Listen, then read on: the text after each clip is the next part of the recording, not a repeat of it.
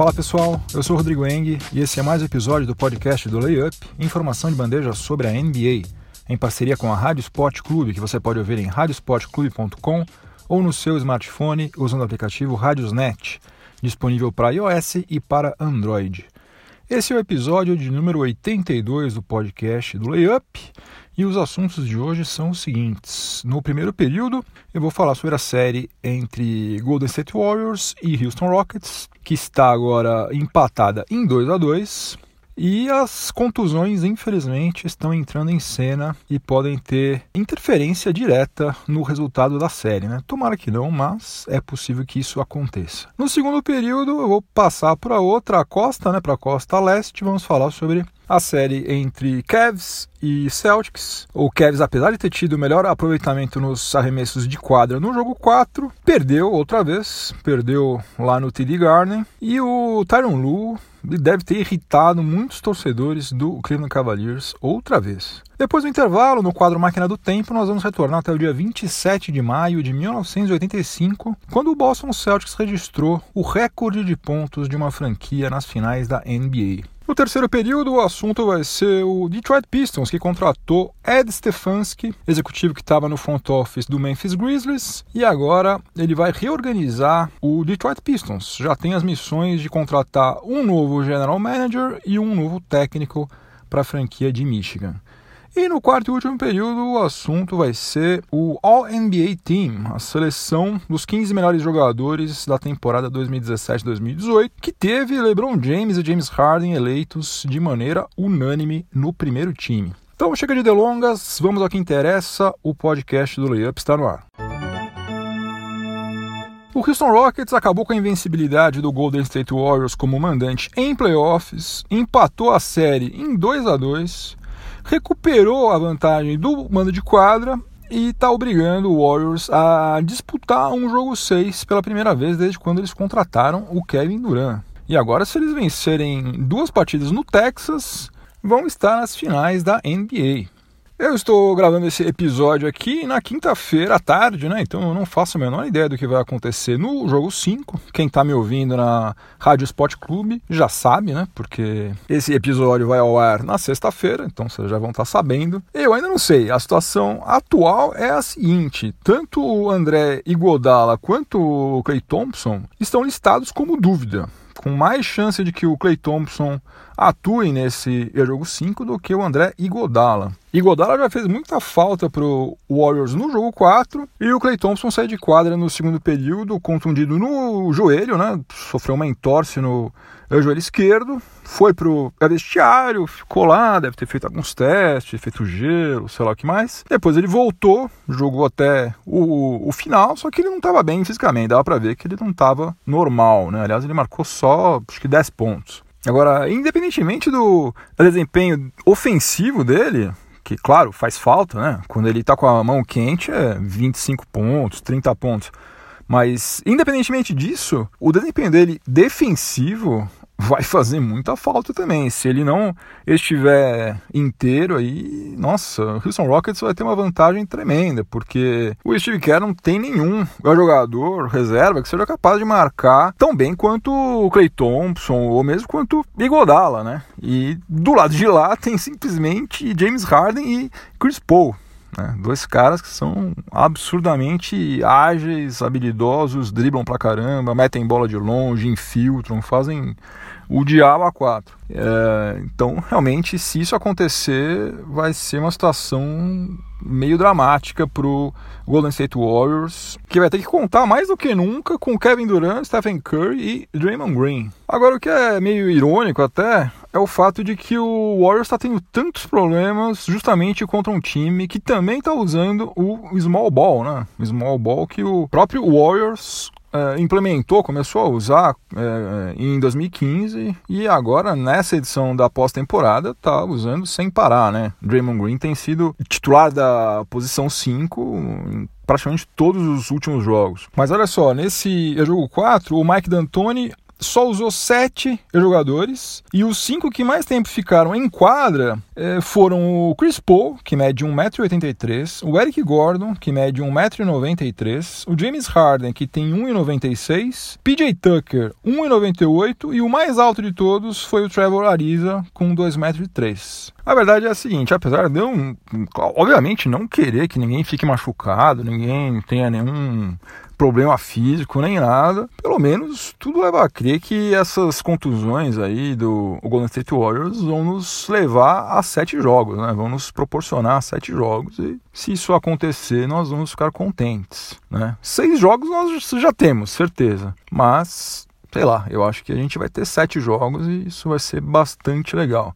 Tomara que, caso de fato aconteça isso, eu espero que o talento dos jogadores pese mais do que as contusões, né? Obviamente. Mas contusão faz parte, né? Estamos cansados de ver exemplos aí de grandes times que foram prejudicados, né? até num passado recente aí por causa de, de ter suas grandes estrelas contundidas, né, impossibilitadas de atuar na pós-temporada e não vai ser, né, nenhuma novidade caso isso aconteça. Tomara que não, tomara que tudo seja resolvido com os dois times tendo força máxima. Mas, infelizmente, é uma possibilidade que a gente não pode ignorar que existe. Começando agora o segundo período do podcast do Layup, em parceria com a Rádio Sport Clube. Vamos falar agora das finais da Conferência Leste entre Boston Celtics e Cleveland Cavaliers. Aconteceu o jogo 5 e o Boston Celtics confirmou o seu mando de quadra mais uma vez. A defesa das duas equipes é, funcionou muito bem, né? Tanto Cavs quanto Celtics marcaram muito bem. Uh, só que o Celtics levou vantagem nos turnovers, né? Cometeu menos desperdícios de bola, deu um banho nos contra-ataques, foi muito mais eficiente nos contra-ataques e também nos lances livres. Acabaram todos esses três fatores acabaram fazendo a diferença a favor do Sérgio, que continua invicto como mandante nessa pós-temporada. Fez 10 jogos lá no TD Garden e venceu as 10 partidas até agora. Se o Cavs em algum momento não conseguir quebrar esse mando de quadro, inevitavelmente o Celtics vai chegar às finais. O Celtics cometeu só 8 turnovers contra 15 do Cavs e desperdiçou somente 2 dos 23 lances livres que cobrou. Marcou 18 pontos em contra-ataques contra somente 2 pontos marcados pelo Cavs nas transições ofensivas. O Jason Tatum foi o destaque marcou 24 pontos, pegou 7 rebotes, fez 4 assistências, 4 roubos de bola e 2 bloqueios. Eu fui dar uma xeretada no bom e velho Basketball Reference e constatei o seguinte: desde 1984, pelo menos, só dois jogadores do Celtics registraram esses números numa partida da pós-temporada. Foram eles o Larry Bird, que fez isso duas vezes, e o Paul Pierce, que só fez isso uma vez, e nenhum dos dois fez isso quando eles eram calouros. Né? O Jason Tatum está fazendo isso na sua temporada de estreia na NBA. Larry Bird, se eu não me engano, já estava na sua quinta temporada quando ele fez isso pela primeira vez, e o Paul Pierce, se eu não me engano, foi na, na quarta temporada. Enfim, tanto Bird quanto Pierce só conseguiram fazer isso pouquíssimas vezes, Bird duas vezes, Pierce uma, e nenhum dos dois era calouro quando eles conseguiram.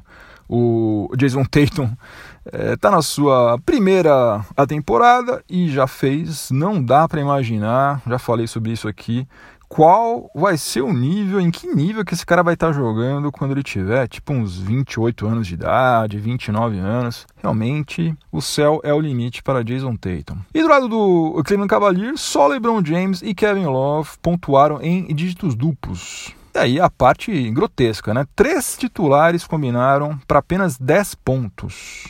O George Hill marcou 7 pontos, J.R. Smith marcou 2 pontos e o Tristan Thompson marcou 1 ponto. Esses três juntos aí converteram dois arremessos de quadra em 14 tentativas e todos eles ficaram pelo menos durante 26 minutos em quadra.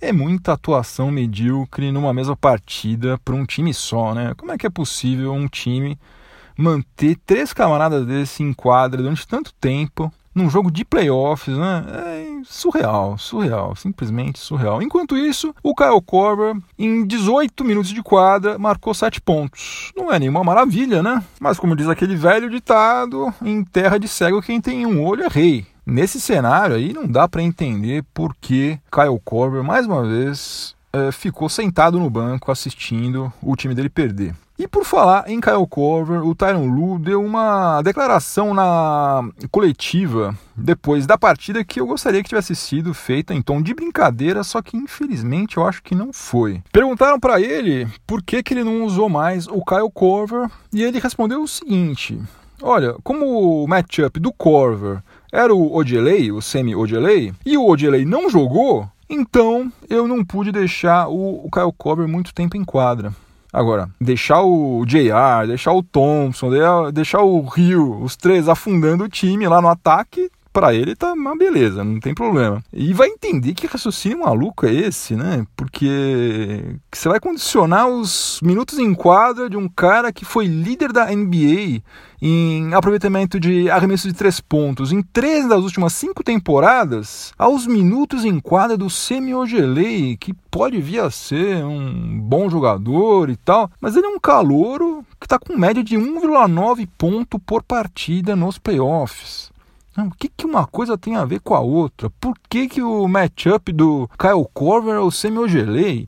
Sei lá, cara, não consigo entender esse Tyron Lue, sinceramente. Agora, de todo modo, a cada jogo que passa, fica mais patente que o elenco do Cavs é o mais frágil desses quatro times aí que chegaram nas finais de conferência, né? Realmente, se não fosse por LeBron James, esse time do Cavs aí não tinha chegado nos playoffs mas de maneira nenhuma. Realmente eles têm que rezar todas as noites aí para que LeBron James não decida trocar de franquia nessa próxima free agency, porque se isso acontecer, olha, é fim da linha pro, pro Cavs. Eu não vejo esse time aí voltando a ser competitivo tão cedo. Vai acontecer mais ou menos a mesma coisa que aconteceu quando ele saiu lá em 2010. O Cavs virou saco de pancada. Eu acho que vai acontecer a mesma coisa. Realmente é feio, hein? Meu Deus, que time feio.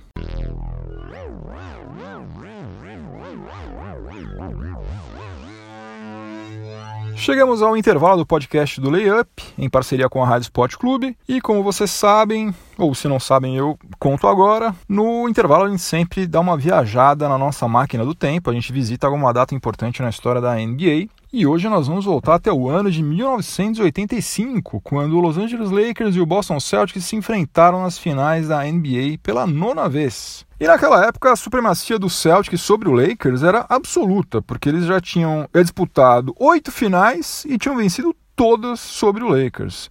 Uma em 59, quando o Lakers ainda tinha sede lá em Minneapolis, sete durante a, a, dinastia lá criada por Red Auerbach e Bill Russell nos anos 1960 e uma em 1984 já com Kevin ou Larry Bird. Em 1985, as finais começaram com toda a pinta de que a freguesia do Lakers ia continuar, porque o Celtics tinha conquistado uma vitória a mais do que o Lakers durante a fase regular, e com isso ele tinha a vantagem do mando de quadra. E essa vantagem aí começou sendo muito bem utilizada no jogo 1 da série que foi realizado no dia 27 de maio de 1985, que é o, destino de hoje da nossa máquina do tempo. O Celtics venceu por 148 a 114, 34 pontos de diferença. Registrou a maior pontuação de uma equipe nas finais da NBA, um recorde que está em vigor até hoje. O principal destaque desse jogo aí, desse jogo histórico, foi o já então veterano Scott Wedman, que saiu da reserva para marcar 26 pontos sem errar nenhum dos 11 arremessos de quadra que ele tentou, sendo que quatro deles foram de fora do perímetro. Uma coisa rara naquela época, um cara arriscar tanto de longe. E até hoje nenhum outro jogador além do Scott Wedman conseguiu ter 100% de aproveitamento nos arremessos de quadra num jogo das finais tendo arriscado pelo menos 10 arremessos de quadra. Ele é o único e olha que já se passou um bom tempo, hein? Isso aí foi em 85, nós estamos em 2018, ninguém conseguiu fazer isso até hoje. Só que apesar desse vareio, né, no, no jogo 1, o Celtics acabou levando a virada e acabou perdendo a série por 4 a 2. Foi derrotado no jogo 6 em pleno Boston Garden e daí o placar da rivalidade entre Celtics e Lakers ficou 8 a 1, né? 8 a 1, ficou menos humilhante. Hoje em dia, o Lakers continua sendo freguesão, o meu Lakers, né? Eu torço pro Lakers, Não posso negar, o Lakers é freguês do Celtics, porque as coisas estão um pouco melhores, né? Mas ainda o Celtics tem nove vitórias em finais contra o Lakers e o Lakers tem somente três. Então, no dia 27 de maio de 1985, o Boston Celtics registrou a maior pontuação de uma equipe nas finais da NBA, ao vencer o Lakers por 148 a 114.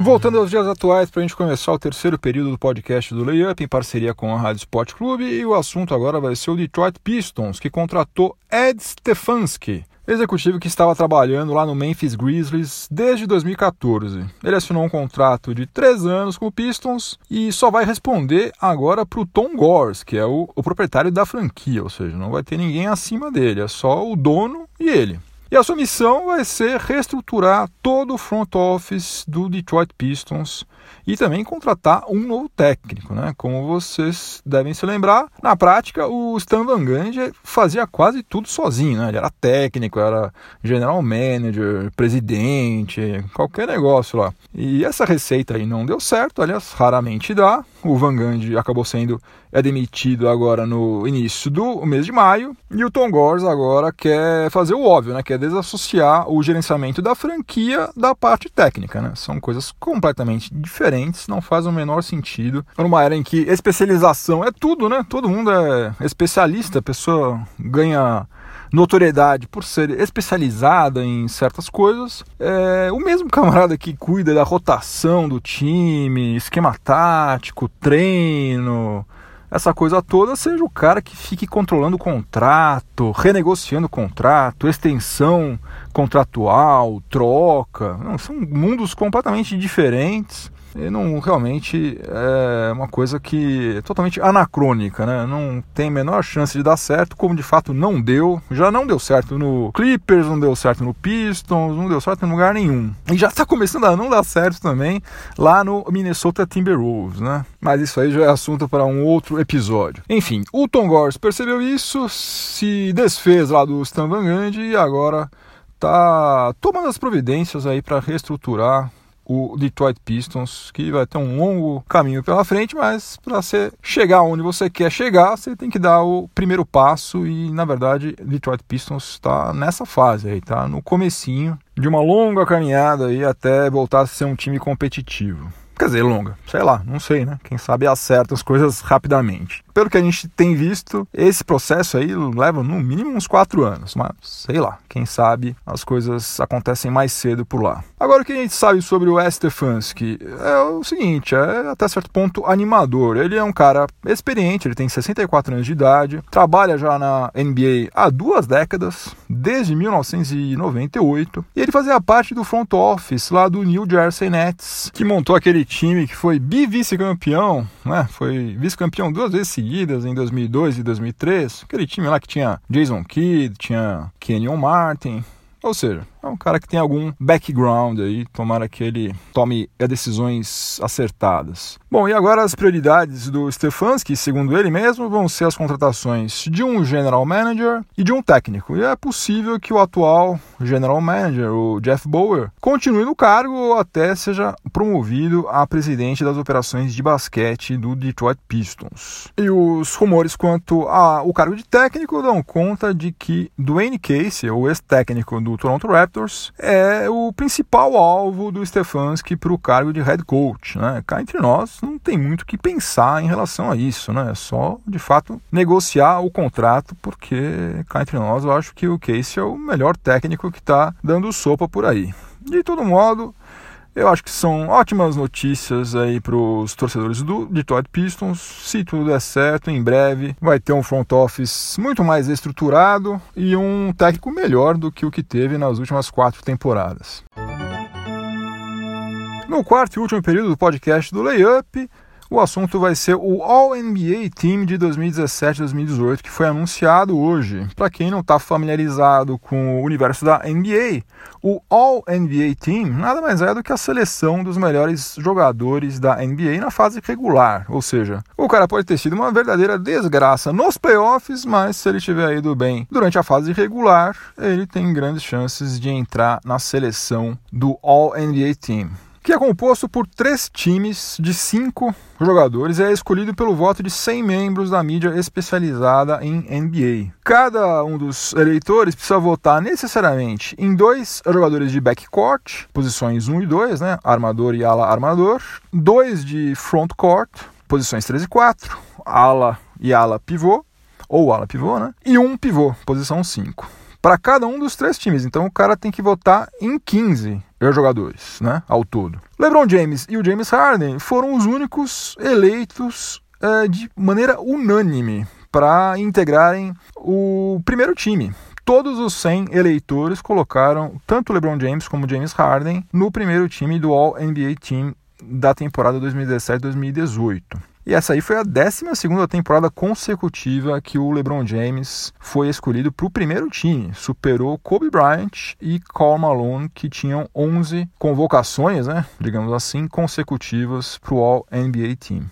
E como é que ficou, afinal de contas, o All-NBA Team? Da seguinte maneira: primeiro time, LeBron James, James Harden, Anthony Davis, Damian Lillard e Kevin Durant. Aliás, LeBron James, Harden e Davis são os finalistas do prêmio de MVP dessa temporada, que a gente vai ficar sabendo quem que é o vencedor no próximo NBA Awards. No segundo time ficou Yannis Antetokounmpo, Russell Westbrook, Joel Embiid, LaMarcus Aldridge e DeMar DeRozan. E no terceiro time, Stephen Curry, Victor Oladipo, Carl Anthony Towns, Jimmy Butler e Paul George.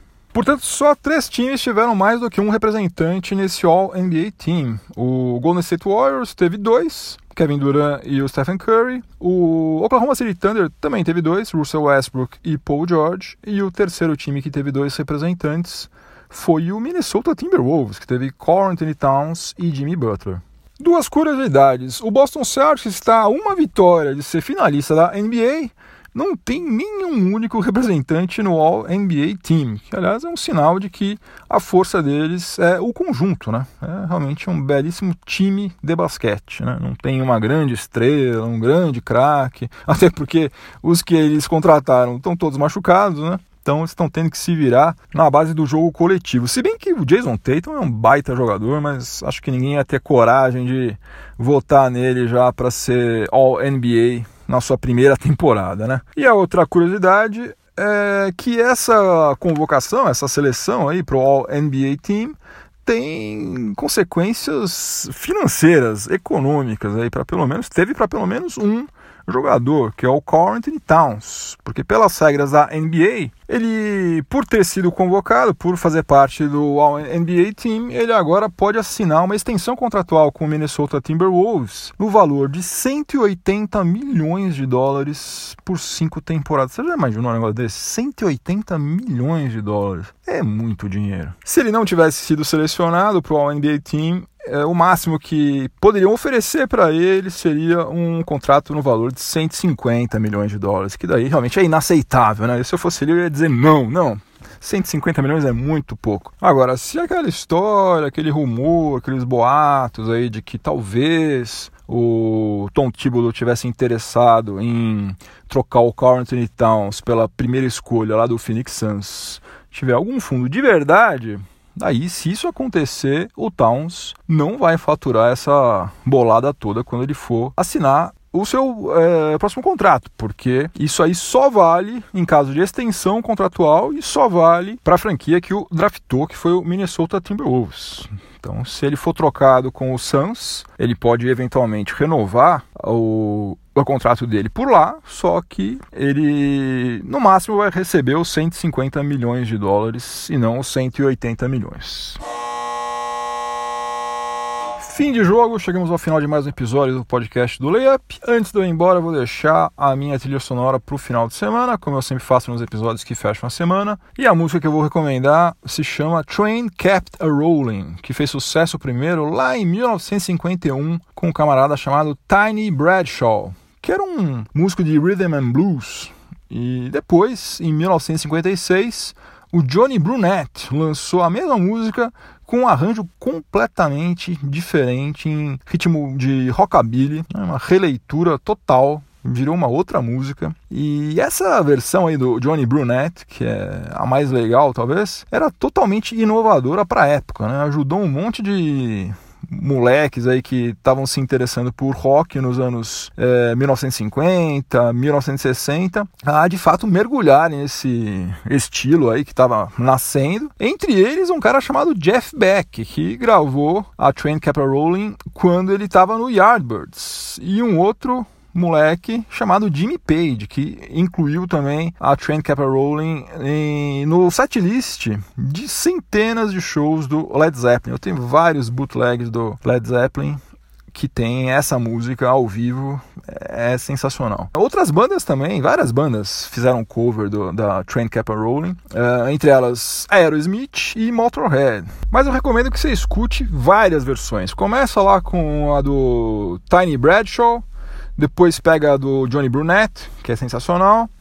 E depois a do Led Zeppelin, Aerosmith e Motorhead. Pelo menos essas aí você vai ver que legal, que mudança que é. Principalmente se você pegar a do Tiny Bradshaw e depois comparar, por exemplo, com a do Motorhead, é completamente diferente, muito interessante. E essa música aí, ela pode ser considerada uma das sementes, né, do hard rock, né? Porque a versão do Johnny Burnett tinha uma energia e um peso que você não via em música nenhuma naquela época. E essa dobradinha aí de energia e peso, como vocês sabem, virou ingrediente absolutamente necessário para qualquer música de hard rock nos anos 70. Se você estiver vendo esse episódio em alguma plataforma de podcast, aproveite para avaliar positivamente o podcast do Layup, me dá uma força. Se você está afim de bater papo sobre NBA pelo WhatsApp, procura lá nas mídias sociais do Layup Layup BR no Twitter, Layup BR no Facebook, Layup BR no Google Plus e Layup NBA lá no Instagram. Eu deixei o link nessas mídias sociais aí para você entrar nesse grupo de WhatsApp que é dedicado exclusivamente para você conversar sobre NBA, grupo que é pilotado lá pelo Rafael Machado e pelo João Vitor. E que mais? Ah, e se você estiver ouvindo esse episódio aqui na Rádio Esporte Clube, você continua sintonizado por aí, que vem mais informação esportiva de qualidade na sequência. É isso aí, pessoal. Bons jogos para todo mundo, boa diversão, bom final de semana, juízo, voltem inteiros e inteiras para casa. Semana que vem tem mais. Abração, tchau, tchau.